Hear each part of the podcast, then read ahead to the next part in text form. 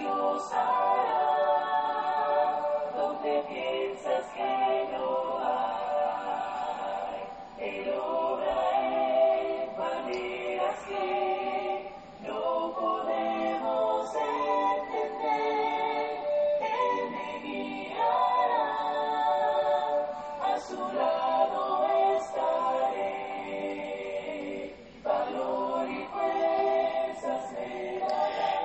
Queridos hermanos y amigos, que Dios derrame muchas y grandes bendiciones sobre su vida en este hermoso día. Damos gracias a Dios por la oportunidad que nos da de meditar en su palabra. Gracias a cada uno de ustedes por tomar de su tiempo y así meditar en la palabra de nuestro Dios junto a nosotros. La Iglesia de Cristo en Siquirres les saluda y desea que su vida sea bendecida en gran manera. El poder meditar en la palabra de nuestro Dios es una gran bendición, ya que a través de ella encontramos la verdad de nuestro Dios y así podemos prepararnos para encontrarnos con Él. El deseo de Dios siempre hacia el ser humano es darle lo mejor, poder beneficiarnos. Sin embargo, muchas veces llegamos a desaprovechar aquello que Dios nos da y dejamos pasar por alto las advertencias de nuestro Dios. Pero Dios quiere que nos acerquemos a Él. A través de su palabra nos instruye para que podamos encontrar ese beneficio. En Eclesiastés capítulo 12, versículo 13 nos dice, el fin de todo el discurso oído es este, teme a Dios y guarda sus mandamientos, porque esto es el todo del hombre. A través del libro de Eclesiastés encontramos que todo lo que está bajo el sol es vanidad, es decir, no tiene valor, está vacío, no tiene ningún beneficio en nuestra vida espiritual. ¿Cuál es el propósito de Dios con todo esto?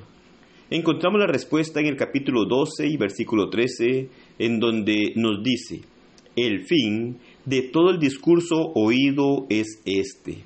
Es decir, el propósito de Dios es claro. Todo lo que menciona el Hijo de David lleva como fin producir una buena actitud hacia Dios, poder hacernos reflexionar para producir lo mejor en nuestra vida.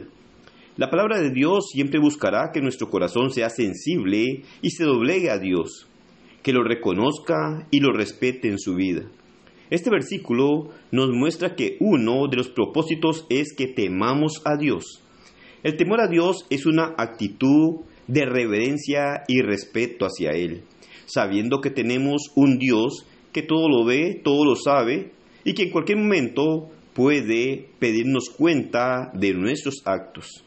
Ahora, no es tener miedo como si fuera un monstruo o un ogro, es tenerle respeto por su poder, por su señorío y por su justicia.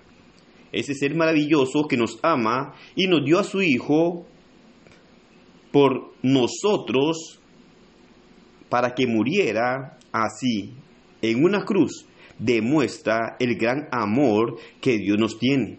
Pero al mismo tiempo debemos de considerar que no encontramos únicamente a la luz de las Sagradas Escrituras el gran amor que Dios tiene para la humanidad, sino que también debemos de considerar que la Escritura nos demuestra o nos muestra a Dios como fuego consumidor a todo aquel que no le obedece y no llega a hacer su voluntad.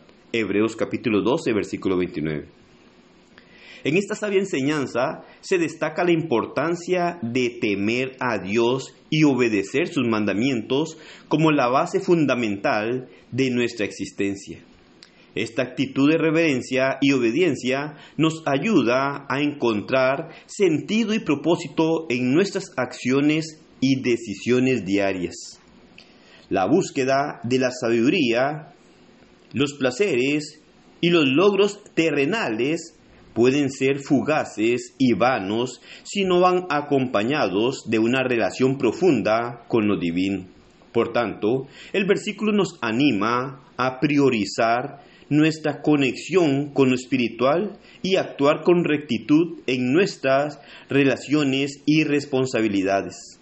En nuestra vida cotidiana podemos reflexionar sobre cómo nuestras acciones y elecciones reflejan nuestro temor hacia Dios y nuestro respeto por sus enseñanzas.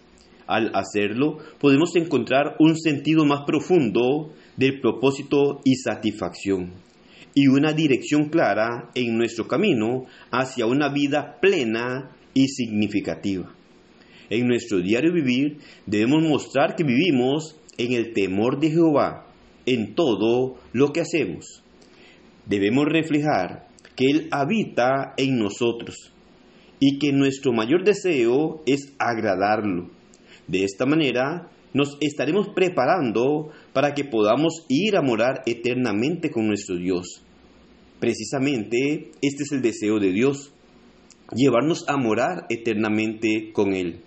Pero debemos nosotros de considerar la enseñanza de nuestro Dios, valorar el propósito que Dios tiene para con cada uno de nosotros y lo hace manifiesto a la luz de su palabra. El llegar a reconciliar al hombre consigo para darle la esperanza de vida eterna. Recuerde lo que nos dice Salomón claramente. El fin de todo el discurso oído es este. Teme a Dios y guarda sus mandamientos porque esto es el todo del hombre. El todo del hombre es entonces guardar los mandamientos de Dios y temerle, porque Él es Señor de señores, es Rey de reyes y es el que tiene el poder y la soberanía sobre todas las cosas. Así que acerquémonos a Él, glorifiquémosle y seamos obedientes para tener la esperanza de ir a morar eternamente con Él. Que el Señor le bendiga y pase un excelente día.